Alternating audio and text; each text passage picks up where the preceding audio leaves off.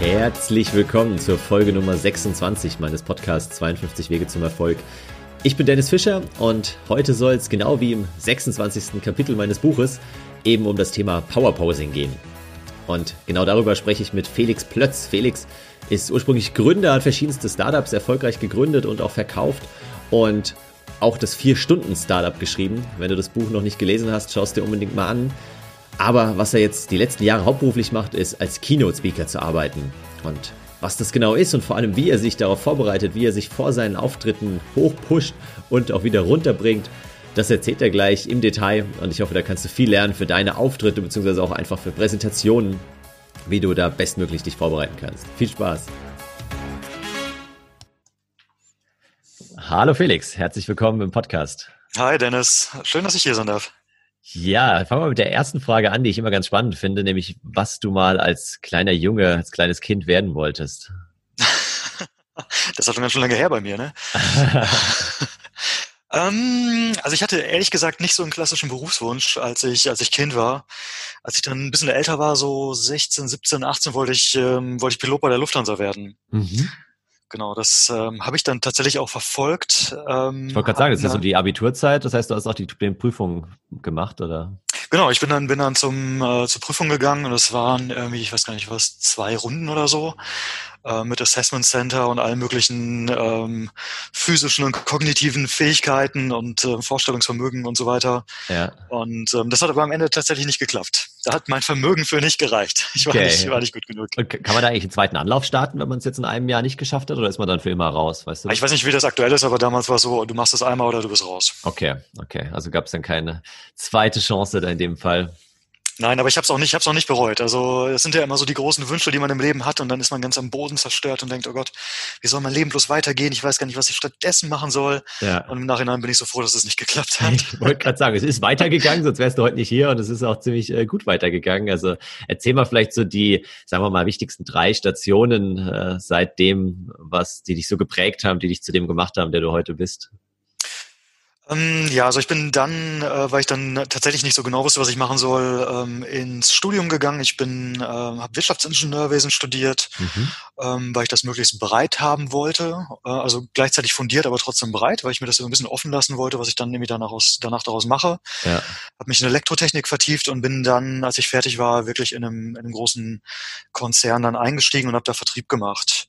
Also erst Vertriebsingenieur, dann ähm, irgendwann Area Sales Manager und irgendwann habe ich gemerkt, dass das nicht so richtig, ja, mich so richtig nicht erfüllt. Dass mhm. das nicht, ähm, alles, was ich so an Ideen und irgendwie so an, an Hunger irgendwie hatte, das konnte ich da nicht so richtig loswerden. Und dann habe ich überlegt, ob ich zu einem ja, Konkurrenten wechsle oder irgendwas anderes mache. Das hätte das Problem aber zumindest für mich damals irgendwie nicht wirklich gelöst. Und die Möglichkeit, die ich dann für mich gesehen habe, war, dass ich einfach ein Start-up gründe. Mhm. So, da hatte ich, da hatte ich Bock drauf. Da hatte ich, das hatte ich auch schon im Studium. Ich hatte ähm, das Glück, an einer der ersten Entrepreneurship-Vorlesungen zu hören. Ah, wo war das? Ähm, das war in der TU Dortmund. Und ah, das cool. war ein super, super Prof, der gerade von der WHU Wallender gekommen war. Mhm. Und ich weiß auch nicht, wie der sich nach Dortmund verirrt hat, aber er hat einfach eine super, super Vorlesung gemacht. Das heißt, ich war schon so ein bisschen angefixt auf das Thema Startups und das war so die Zeit 2006, als ich in die Vorlesung gehört habe, 2006, 2007, so StudiVZ-Zeit. Ja, ja. Und ich habe so gedacht, ey, was die da machen, ey, und ich hocke hier rum und höre mir so eine Vorlesung. Und genau das gleiche Gefühl hatte ich dann halt später, als ich dann irgendwie gedacht habe, okay, du hockst hier rum in deinem Job und irgendwie andere machen die coolsten Sachen, kannst du das nicht auch? Und ich war aber dann gleichzeitig zu risikoavers, um mhm. alles hinzuschmeißen und dann mal zu gucken, was dieses Startup dann sein könnte. Und ich habe dann mir die Zeit genommen, ich habe es nebenbei angefangen und ich habe es dann noch nebenbei aufgebaut. Das ging so anderthalb Jahre. Okay. Und, ähm, und das war was genau? Das war ähm, im Prinzip ein Spritspartraining, so ein Fahrtraining für für Firmenkunden, damit die ihre Betriebskosten senken konnten. Ah, ganz clever, okay. Das zahlt dann die Firma, weil die hat ein Interesse daran, dass die Mitarbeiter spritsparender fahren und die genau. ja, können das aber auch privat anwenden dann. Geht. Ja, genau. Also Wahrscheinlich mit Schwaben hat es vor allem gut funktioniert, verstehen, oder? genau, also es war, war letztlich B2B-Vertrieb und dann äh, hatte ich hatte ich Fahrlehrer ähm, quasi als ähm, ja als die Ausführenden, die dann wirklich das Training gemacht haben. Ja. Und ähm, genau, und dann habe ich irgendwann halt gekündigt um, um das dann weiterzumachen. Der Gedanke, dass man aber nebenbei irgendwie trotzdem andere coole Sachen machen kann, auch wenn man total ambitioniert in seinem eigentlichen seinem Hauptjob ist, der hat mich weiter begleitet. Mhm. Und so kam es, dass ich dann das erste Büchlein damals geschrieben habe, weil ich einfach Bock drauf hatte und es einfach machen wollte. Ähm, und dann ähm, ich weiß nicht, zwei oder drei Jahre später hat sich dann ergeben, dass ich tatsächlich über dieses Nebenbeigründen dann ein Buch geschrieben habe. Und das kennt vielleicht der, der eine oder andere, das ist das Vier-Stunden-Startup. Genau, angelehnt an die äh, Vier-Stunden-Woche. Genau, angelehnt an die Vier-Stunden-Woche, gleicher, gleicher Verlag. Äh, hab's schon ein paar Mal in anderen Podcasts erzählt. Ich hatte einen ganz anderen Titel, den ich super fand. Und zwar, wie war der? Ähm, das sollte Herr mit dem schönen Leben heißen. Ah, okay. Also es ging mir, es ging mir eigentlich nicht darum, jetzt den Leuten zu zeigen, wie man ein Startup gründet, sondern ich wollte eigentlich so zeigen, hey, das, da ist noch was, so, hey, du kannst, du kannst dir das schöne Leben holen, so. Ja, ja. Und dann hat der Verlagsleiter damals gesagt, ja, auch ein interessanter Titel, ähm, aber wir würden das gerne so nennen. Okay. So, äh, äh, vier Stunden Startup, ihr wisst schon, dass es da dieses andere Buch gibt? Und er so, ja. Ähm, die Sache ist bloß die, wir haben damals Ferris nach Deutschland geholt und wenn es halt einen Verlag in Deutschland gibt, der sich herausnehmen darf, so eine Art inoffiziellen Nachfolger zu machen, dann sind wir das. Ah, geil. Und dann habe ich gesagt, okay, wow, dann ist die Latte jetzt hoch, dann werde ich jetzt Gas geben beim Schreiben und ähm, ja, ja, das hab's, spannend, hab's, nicht, hab's nicht bereut, dass ich mich da überzeugen lassen habe. Nee, das glaube ich. Der Titel, der zieht ja schon ganz gut. Äh, wobei ich mir immer gedacht habe, muss ich jetzt ehrlicherweise zugeben, naja, das ist jetzt schon äh, ein bisschen plump, irgendwie einfach den Titel zu kopieren. Mhm. Und ihr habt es jetzt eher dann mit dir in, in Verbindung gebracht, quasi, was wahrscheinlich viele dann denken, oh, der ist ja lustig, der kopiert einfach den Titel. Aber klar, wenn, der, wenn die Idee sogar vom Verlag kam, ist ja dann äh, valide. Ja.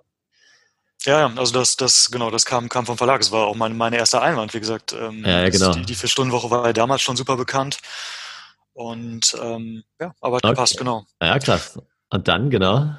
Genau, und dann hat sich das ergeben, äh, dass ich mit einem äh, Freund zusammen äh, einen Verlag, also wir hatten dann irgendwie so ein bisschen Bucherfahrung gesammelt, wir wussten, wie die Verlagsbranche tickt und haben dann äh, einen Verlag zusammengegründet und haben die Idee gehabt, damals, also heute mag ich da gar nicht mehr drüber reden, aber damals war es irgendwie echt ganz neu, äh, mit Influencern Bücher zu machen. Mhm. Da, das hat noch keiner zu dem Zeitpunkt gemacht. Das war für uns total logisch, dass das, dass das wie Bombe funktionieren muss. Ähm, und das haben wir dann gemacht und ähm, ja, es hat gut funktioniert. Wir haben dann das sehr schnell verkauft. Mhm. Ähm, gleichzeitig aber ähm, ja, war es uns wichtig, dass wir einfach mit an Bord bleiben, weil, weil wir es einfach mit aufbauen wollten. Also wir haben nach zehn Monaten verkauft. Ach krass. Ja. Ähm, und diese, diese Vision, die wir da hatten, die hatte sich einfach noch nicht jetzt materialisiert. Wir wollten es wirklich auch begleiten. Ja. Und das haben wir dann gemacht. Ähm, und ich bin da ausgestiegen, operativ äh, Ende 2000. 18. Genau. Okay. Also Jahreswechsel 18, 19, also jetzt ungefähr vor anderthalb Jahren. Warst noch eine Weile dann mit dabei und hast es mit hochgezogen, ja. Genau. Ja, ist interessant. Ich hatte letztens äh, mit einem Arzt gesprochen, äh, kleine Anekdote am Rande, der im, im Klinikum eben arbeitet und der meint, da war jetzt ein junger äh, Arzt in der Notaufnahme und der hat dann eben auf den Aufnahmeschein gemacht. nee, nee, der hat dann auf den Aufnahmeschein geschrieben, ja, Diagnose Influenza aber hat halt Influencer mit CER hinten geschrieben, wie der Influencer. Also ist auch eine, eine gute Diagnose, ja. Freundlicher Versprecher. Genau. Ah, okay. Aber das ist ja eine ganz interessante Zielgruppe. Und das, der, also es existiert auch heute noch, da werden immer noch Bücher mit Influencern entsprechend verlegt oder machen die das mittlerweile auch alle selbst, weil sie sagen, nö, die, die Kohle nehme ich lieber selbst und die Reichweite habe ich eh schon. Und der Verlag bringt mir gar nicht so den Mehrwert. Ja, doch, also ein Verlag bringt schon Mehrwert und ähm, der Verlag, den Verlag gibt's noch, Plötz und Betzold ist ein Imprint der Ulstein Buchverlage geworden mhm. und haben einen Haufen Bücher gemacht. Und das war, das war gut, das hat Spaß gemacht, genau. Okay. Und dann, um jetzt den, den Bogen äh, rund zu machen genau. zum heutigen Tag, dann hat sich eben ergeben, ähm, es war aber auch schon parallel zu der Verlagszeit, dass ich das, dass das begann.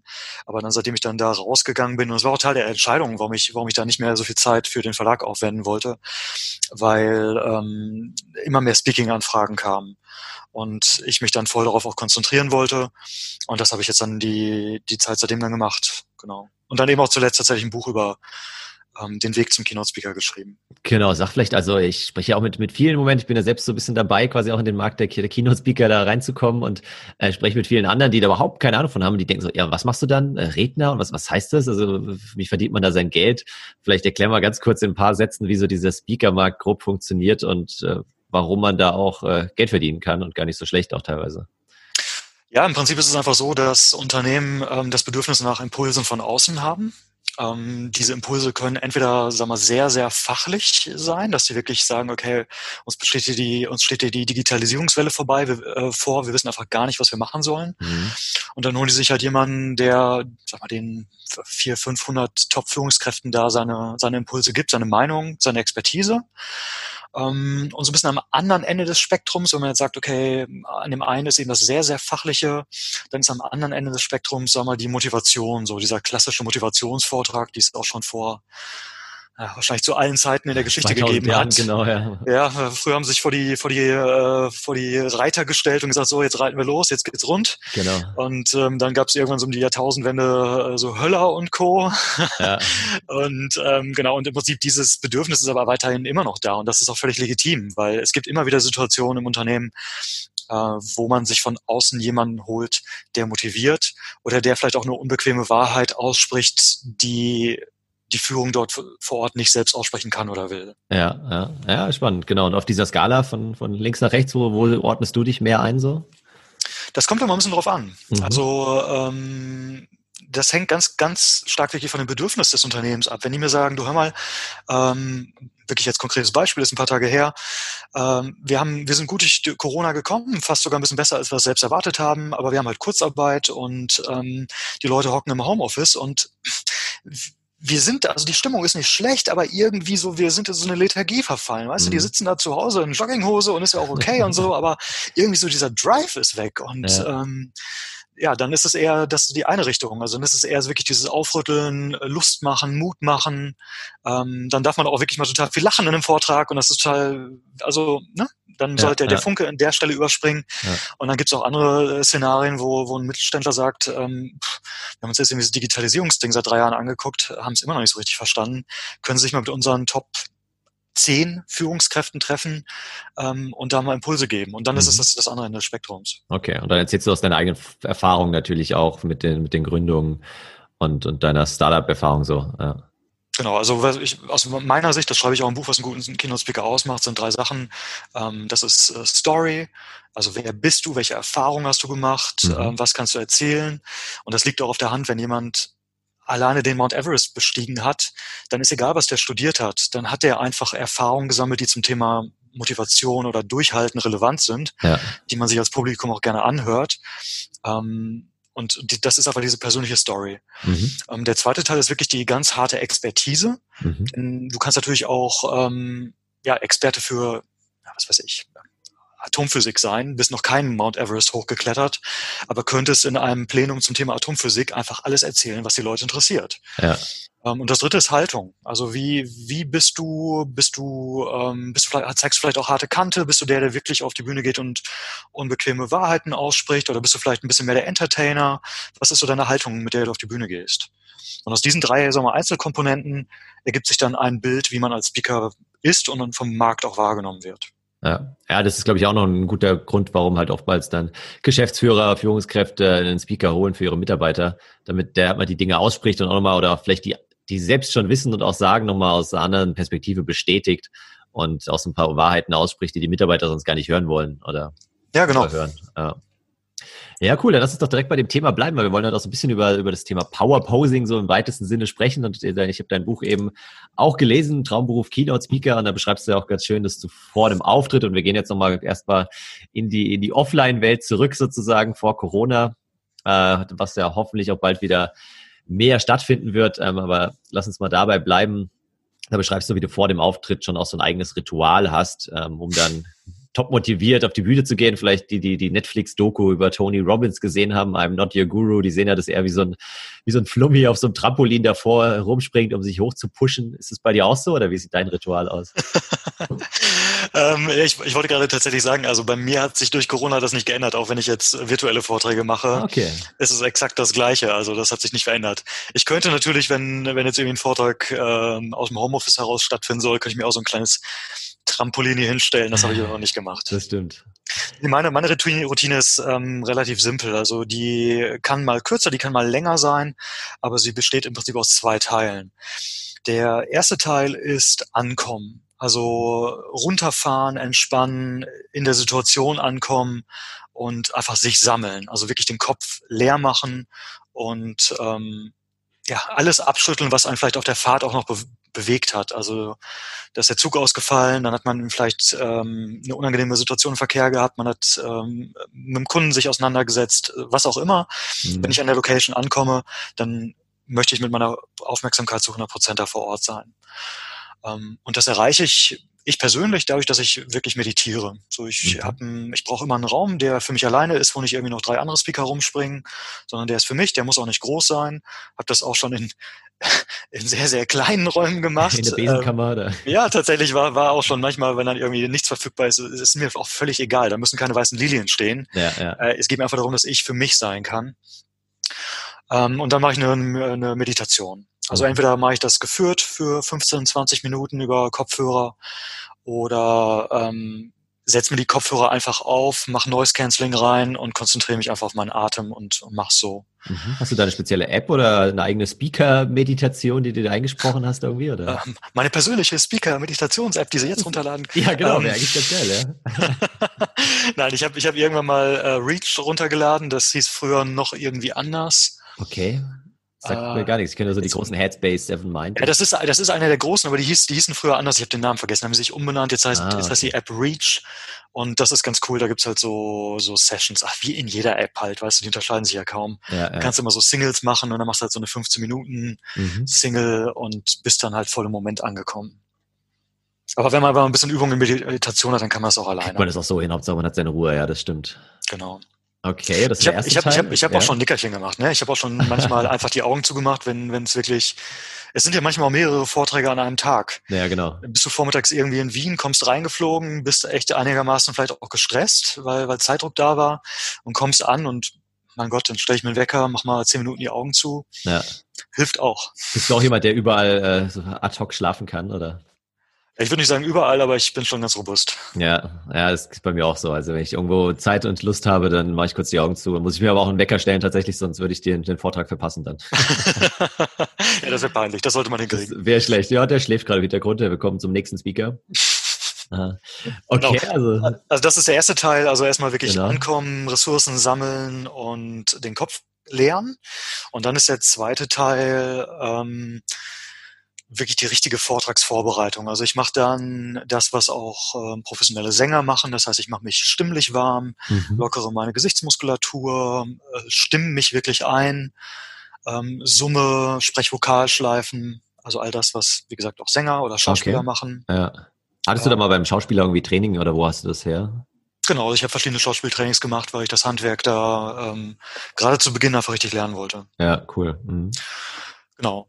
Und das geht so 10, 15 Minuten vielleicht. Ähm, und dann schließt sich daran ein, im Prinzip ist das sogar der dritte Teil, so gesehen, mhm. ähm, nachdem ich dann eingesprochen bin, dass ich mich bühnenfertig mache. Mhm. So, das heißt, dass ich, ähm, also du, du weißt es ja vielleicht, Dennis, weil du jetzt schon auch häufiger auf einer Bühne gestanden hast, aber wenn man die Erfahrung nicht hat, kann man sich glaube ich, nur so grob vorstellen, wie das ist, vor zwei, drei, 500 Leuten zu stehen. Ja, ja. Ähm, und das kann einen ein bisschen verschüchtern. Man kann dann plötzlich die Tendenz haben, entweder zu klein zu sein, mhm. dass man irgendwie so auf einem äh, Punkt festgetackert irgendwie steht. Das kann aber auch sein, das habe ich auch schon ein paar Mal gesehen und bei mir am Anfang war das auch eher so, dass man versucht zu kompensieren, mhm. diese eigene Unsicherheit und dann wird man so plötzlich so clownig. Ja. Ähm, und um das zu umgehen, ist es einfach wichtig, dass man in der Vorbereitung vorher sich künstlich schon mal ein bisschen groß macht. Mhm. So, was heißt das konkret? Ähm, wenn ich einen Meetingraum habe, also jetzt nicht die Besenkammer, sondern wirklich ein normales Hotelzimmer oder normalen, äh, normalen Raum, ja. dann stelle ich mich ans Fenster. Stelle mhm. mich ans Fenster, mache mich groß, ähm, öffne den Brustkorb, äh, sag die ersten fünf Sätze meines meiner Vortrags, meines Vortragsbeginns und gucke in die Ferne. Mhm. Stell mir vor, wie die Leute im Prinzip vor mir sitzen das ist nicht wirklich, nicht wirklich Powerposing in dem Moment, sondern es ist eher so dieses sich in die Situation auf der Bühne hineinversetzen. So mentales Training schon so ein bisschen, ja. Ja, wie man es nennen will. Also ja, im Prinzip genau. das Gefühl, äh, Platz um mich herum, ähm, wie auch dann später auf der Bühne. Ich bin da alleine, ich bin im Spotlight ähm, und ich kann einen weiten Blick haben. Das, mhm. das hilft total. Ja. Und dann ist es ähm, so ein bisschen auch aktivieren, weil du bist ja vorher, oder ich bin in dem Fall vorher äh, komplett runtergefahren, habe mich dann zwar ein bisschen stimmlich warm gemacht, aber ich bin immer noch so, so sehr entspannt. und ich hampel dann einfach durch den Raum. Mhm. Also ich hampel durch den Raum, ähm, habe da so ein paar, also ich kann es glaube ich auch gar nicht richtig beschreiben, was ich dann da mache. Ich ich hampel durch den Raum, trifft's am besten. Okay. Ja. Und ähm, lach mich über mich selbst kaputt, was ich da mache. Und das, das Ergebnis ist durch dieses Gehampel, äh, wahrscheinlich ist es auch ein bisschen so ähnlich mit dem, mit dem Trampolin von äh, Tony Robbins. Ja. Man hampelt einfach vor sich hin und denkt so, was, was mache ich hier eigentlich? Da draußen sitzen 2000 Leute und ich springe auf dem Trampolin rum. Das ist einfach lustig.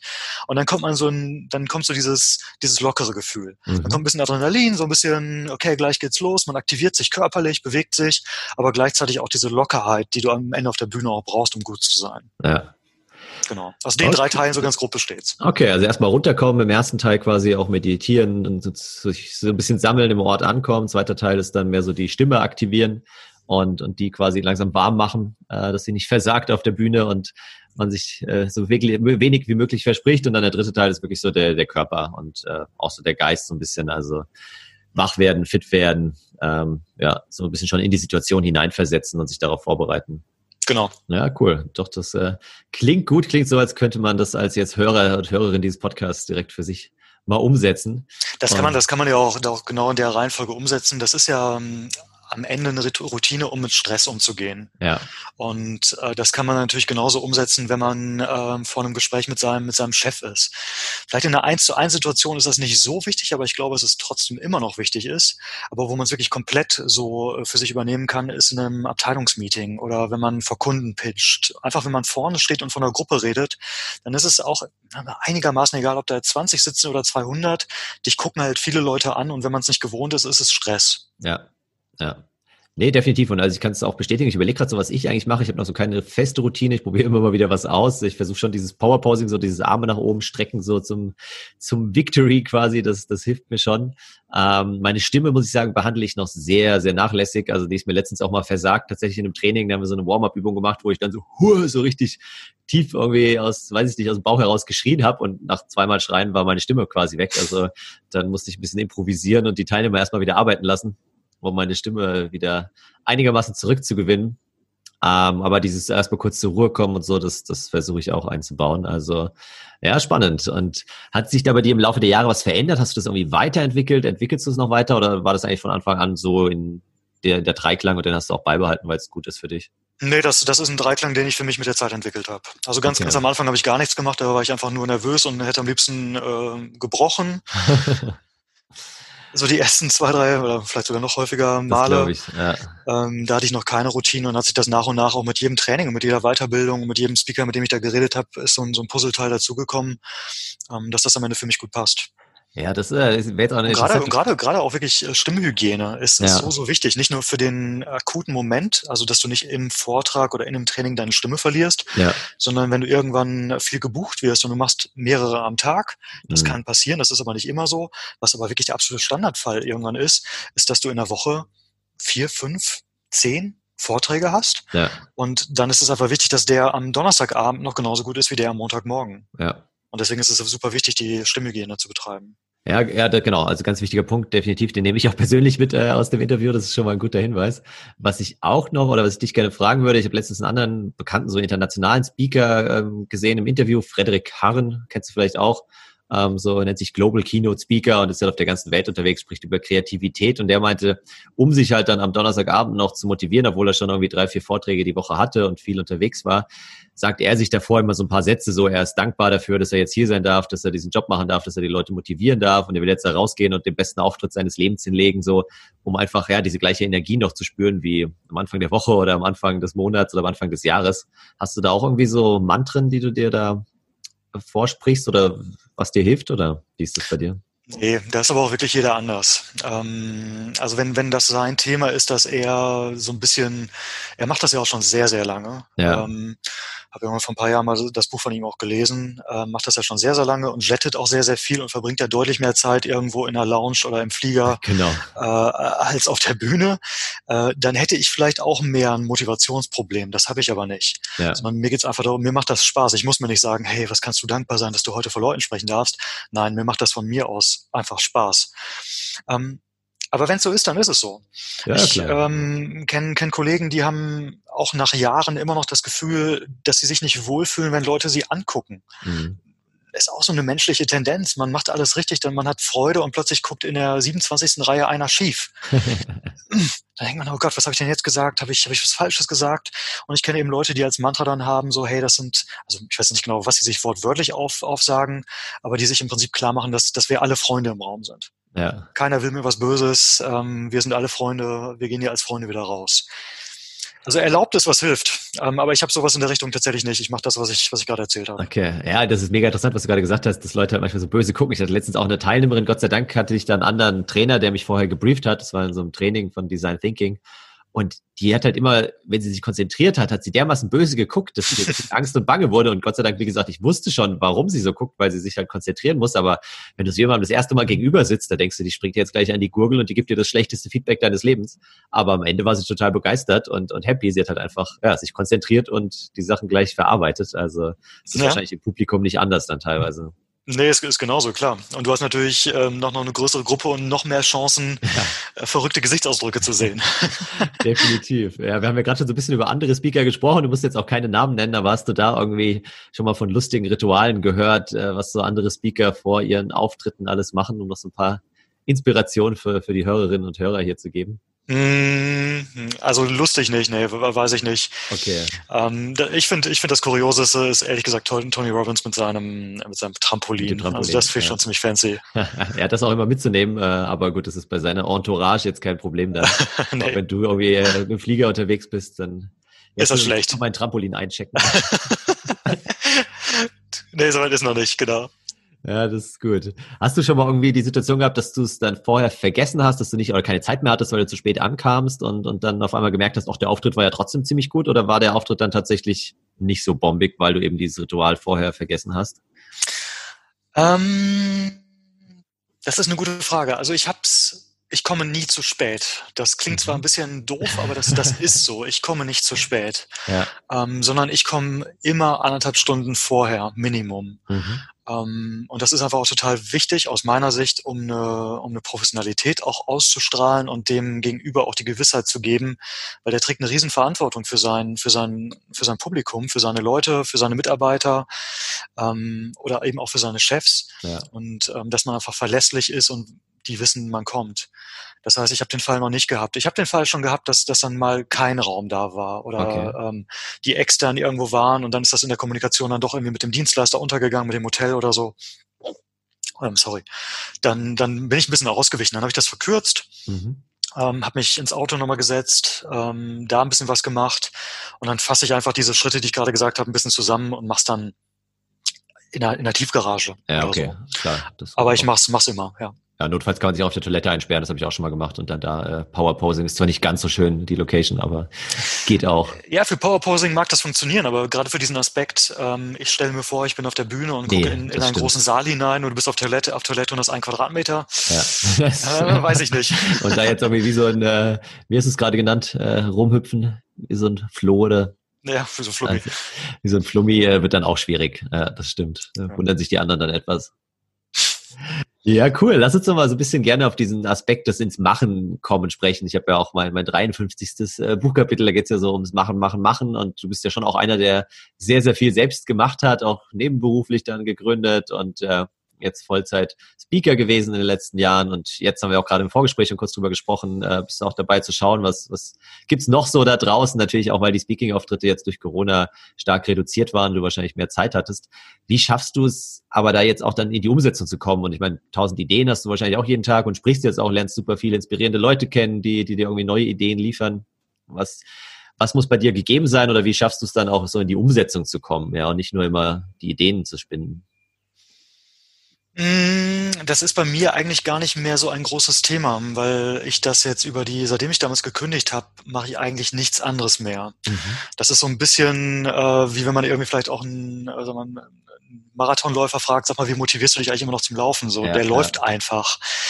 Ähm, so geht's mir zum Glück mittlerweile. Aber ganz, ganz, ganz am Anfang hatte ich das Thema, dass ich mich zu viel in Planung verstrickt habe. Mhm. Dass ich mir die Dinge, mich mit den Dingen beschäftigt habe, die mir auch Spaß gemacht haben zu planen. Also ich habe dann tagelang Excel-Tabellen ausgefüllt und die, die Umsatzplanung schon mal gemacht und die Expansionsstrategie ausgedacht und so weiter und so fort. Und hatte aber irgendwie erst äh, die ersten Kunden gewonnen. So. Ja. Ähm, und die Frage, die ich mir stellen würde, ist, was hindert mich wirklich vom Machen? Mhm. Das ist auch was genauso Individuelles ist, wie bei dem, was wir gerade besprochen haben. Der eine beschäftigt sich insgeheim damit, was das Publikum von ihm denkt, und der andere muss sich motivieren, dass er überhaupt jetzt den 120. Vortrag dieses Jahr noch irgendwie genauso rund macht wie den ersten. Ja. Ähm, also ich würde mir die Frage stellen, was hindert mich? Okay, das ist, ist das, ist das, ist das Angst? Ist das Angst zu scheitern? Ist das Angst über die Idee zu reden? Ist das, ist das ein Zeitproblem? Ähm, Komme ich nicht ins Machen, weil ich irgendwie ein anderthalbjähriges Kind und einen Fünfjährigen zu Hause habe und meine Frau Vollzeit arbeitet? Ja. Dann ist das eine ganz, ganz andere Situation. Ähm, und egal am Ende welche, sag mal, welches Problem, welche Hürde das ist, ähm, ist es für mich so, dass ein Problem oder ein, eine Idee mich wirklich kriegen muss. Mhm. Und ähm, mit je mehr Leuten man in Kontakt kommt, desto mehr Ideen landen irgendwie auf deinem Schreibtisch. Das ist am Ende irgendwann unvermeidlich. Und dann geht es darum, weil jedes Ja zu einer Idee ist ein Nein zu allen anderen. Ja. Und ähm, ich muss eine Idee wirklich kriegen, da muss ich wirklich Bock drauf haben und das spüre ich in mir. Ja. Und ähm, wenn ich das spüre, dann schaffe ich mir die Zeit ähm, du hast es gerade angesprochen, jetzt wegen Corona. Also ich bin im Moment deutlich weniger unterwegs, als ich das vorher war. Also es ist teilweise auf digital umgestellt. Ähm, virtuelle Vorträge passieren, aber es ist einfach viel, viel weniger Zeitaufwand als vorher. Ja, das glaube ich. Und dann ist natürlich die Situation da, wo man sich sagen kann, boah, was, was, was kriegt mich? Worauf habe ich jetzt Lust, wirklich mal Zeit zu allokieren? Ein paar Stunden am Tag, vielleicht auch mal über einen längeren Zeitraum. Und so doof das klingt, aber wenn das alles gegeben ist, ich habe die Zeit, ich habe Lust, dann, dann mache ich halt einfach. Also weil dann hindert mich nichts mehr. Ja, und da äh, gibt's jetzt schon was, aber ist wahrscheinlich noch nicht spruchreif, oder? Was dich ab, akut gekriegt hat, sozusagen. Ach, ich habe ich hab in den letzten Jahren viel ausprobiert, Sachen, die mich, die mich entweder privat auch interessiert haben, wo ich da mal tiefer eingestiegen bin ähm, und auch tatsächlich jetzt beruflich einiges gemacht. Bin, bin in ähm, so diese SEO-Schiene letztes Jahr ein bisschen äh, verstärkt eingestiegen, mhm. Weil ich das irgendwie ein spannendes Thema finde. Also SEO, genau, Search Engine Optimization, so die Google-Suche quasi genau. zu nutzen, um Traffic auf deine Seite zu bringen oder auf, auf irgendwelche Nischenseiten oder so. Genau, sowas, weil bei mir ist das meistens so, dass mich ein Thema, über das ich irgendwie schon viel gehört habe, aber wo ich selbst weiß, das hast du nicht richtig verstanden, ja. dann hat es meistens das Potenzial, dass ich dann irgendwann sage, so jetzt aber, jetzt guckst du mal wirklich tief rein, ob das wirklich äh, stimmt, was die alle erzählen oder ob das irgendwie so ein bisschen Hokuspokus ist. Ja, ja, dann sind wir, sind wir gespannt, was da als nächstes kommt, äh, was man so von dir hört oder liest oder sieht. Äh, lassen wir uns überraschen. Ja, damit sind wir auch schon fast am Ende. Äh, schon eine halbe Stunde vorbei. Es Wahnsinn, wie die Zeit verfliegt. Noch so ein paar Abschlussfragen. Äh, ganz, ganz kurze Fragen, gerne auch kurze Antwort, je nachdem, wie es passt. Welche Apps, äh, hast du so eins, zwei Apps auf deinem Handy, die jetzt vielleicht nicht jeder auf seinem Handy hat oder die du regelmäßig nutzt und gerne empfehlen würdest? Ähm, nee, möchte ich nicht, weil ich ähm, totaler Gegner davon bin, viel Zeit am Handy zu verbringen. Okay. Ja. Ähm, Mache ich, mach ich fast gar nicht, weil die Zeit mir persönlich irgendwie immer zu schade ist. Also ich habe immer das Gefühl, am Ende ist das verschwendete Zeit gewesen. Ähm, ist für mich nicht relevant. Okay, wie verhältst du es mit Social Media? Also da bist du ja schon mehr oder weniger aktiv, oder? Eher weniger aktiv. Eher also, weniger aktiv, auch genau. für dein Business quasi nur, nur. Ich könnte das Doppelte an Vorträgen machen, wenn ich auf Social Media ähm, mehr machen würde, aber ich habe einfach keine Lust dazu und ja. ich möchte es einfach nicht machen. Okay, ja, spannend. Welches Buch äh, hat dich so in den letzten Jahren am, am meisten geprägt? Gibt es da eins, was dir einfällt? Hm, also das letzte Buch, was ich richtig, richtig gut fand, war ähm, das Netflix-Buch Keine Regeln. Das ist gerade neu rausgekommen vor 14 Tagen. Okay, so. das habe ich noch gar nicht gelesen, ja. Und das ist super spannend, weil es ähm, nicht jetzt so wie bei, bei Steve Jobs ähm, damals die, die Biografie war, so ähm, Jobs oder sprich Gründer und Unternehmen, wie ist denn das also passiert, sondern es ist wirklich ein hartes Businessbuch. Und das macht der Reed Hastings als Gründer und CEO zusammen mit einer Co-Autorin, die Wirtschaftsprofessorin ist. Und sie nimmt so ein bisschen den, den kritischen Part ein. Mhm. Und die spielen sich dann mal die Bälle so ganz cool zu. Und das hat echt Spaß gemacht, das zu lesen. Und das fand ich fachlich auch sehr, sehr stark. Okay, ja, ist ein guter Tipp. Danke dir, werde ich gleich in den Show Notes verlinken. Gibt's noch einen Ratschlag, den du irgendwann mal erhalten hast und jetzt meinen Hörerinnen und Hörern gerne mit auf den weiteren Lebensweg geben willst? Natürlich immer sehr generisch die Frage, aber fällt dir da irgendwas ein, was, was dich geprägt hat, was du weitergeben möchtest? Oh, den einen Ratschlag, der mein ganzes Leben verändert hat. Den einen damals. Ja, ich glaube, ich glaube tatsächlich, und damit kann ich den Bogen zum Anfang wieder schlagen, ähm, wenn sich eine Tür irgendwo schließt, dann öffnet sich garantiert irgendwo eine andere. Ja. Und äh, meine Erfahrung ist ja, dass das manchmal dann hier sogar die bessere ist.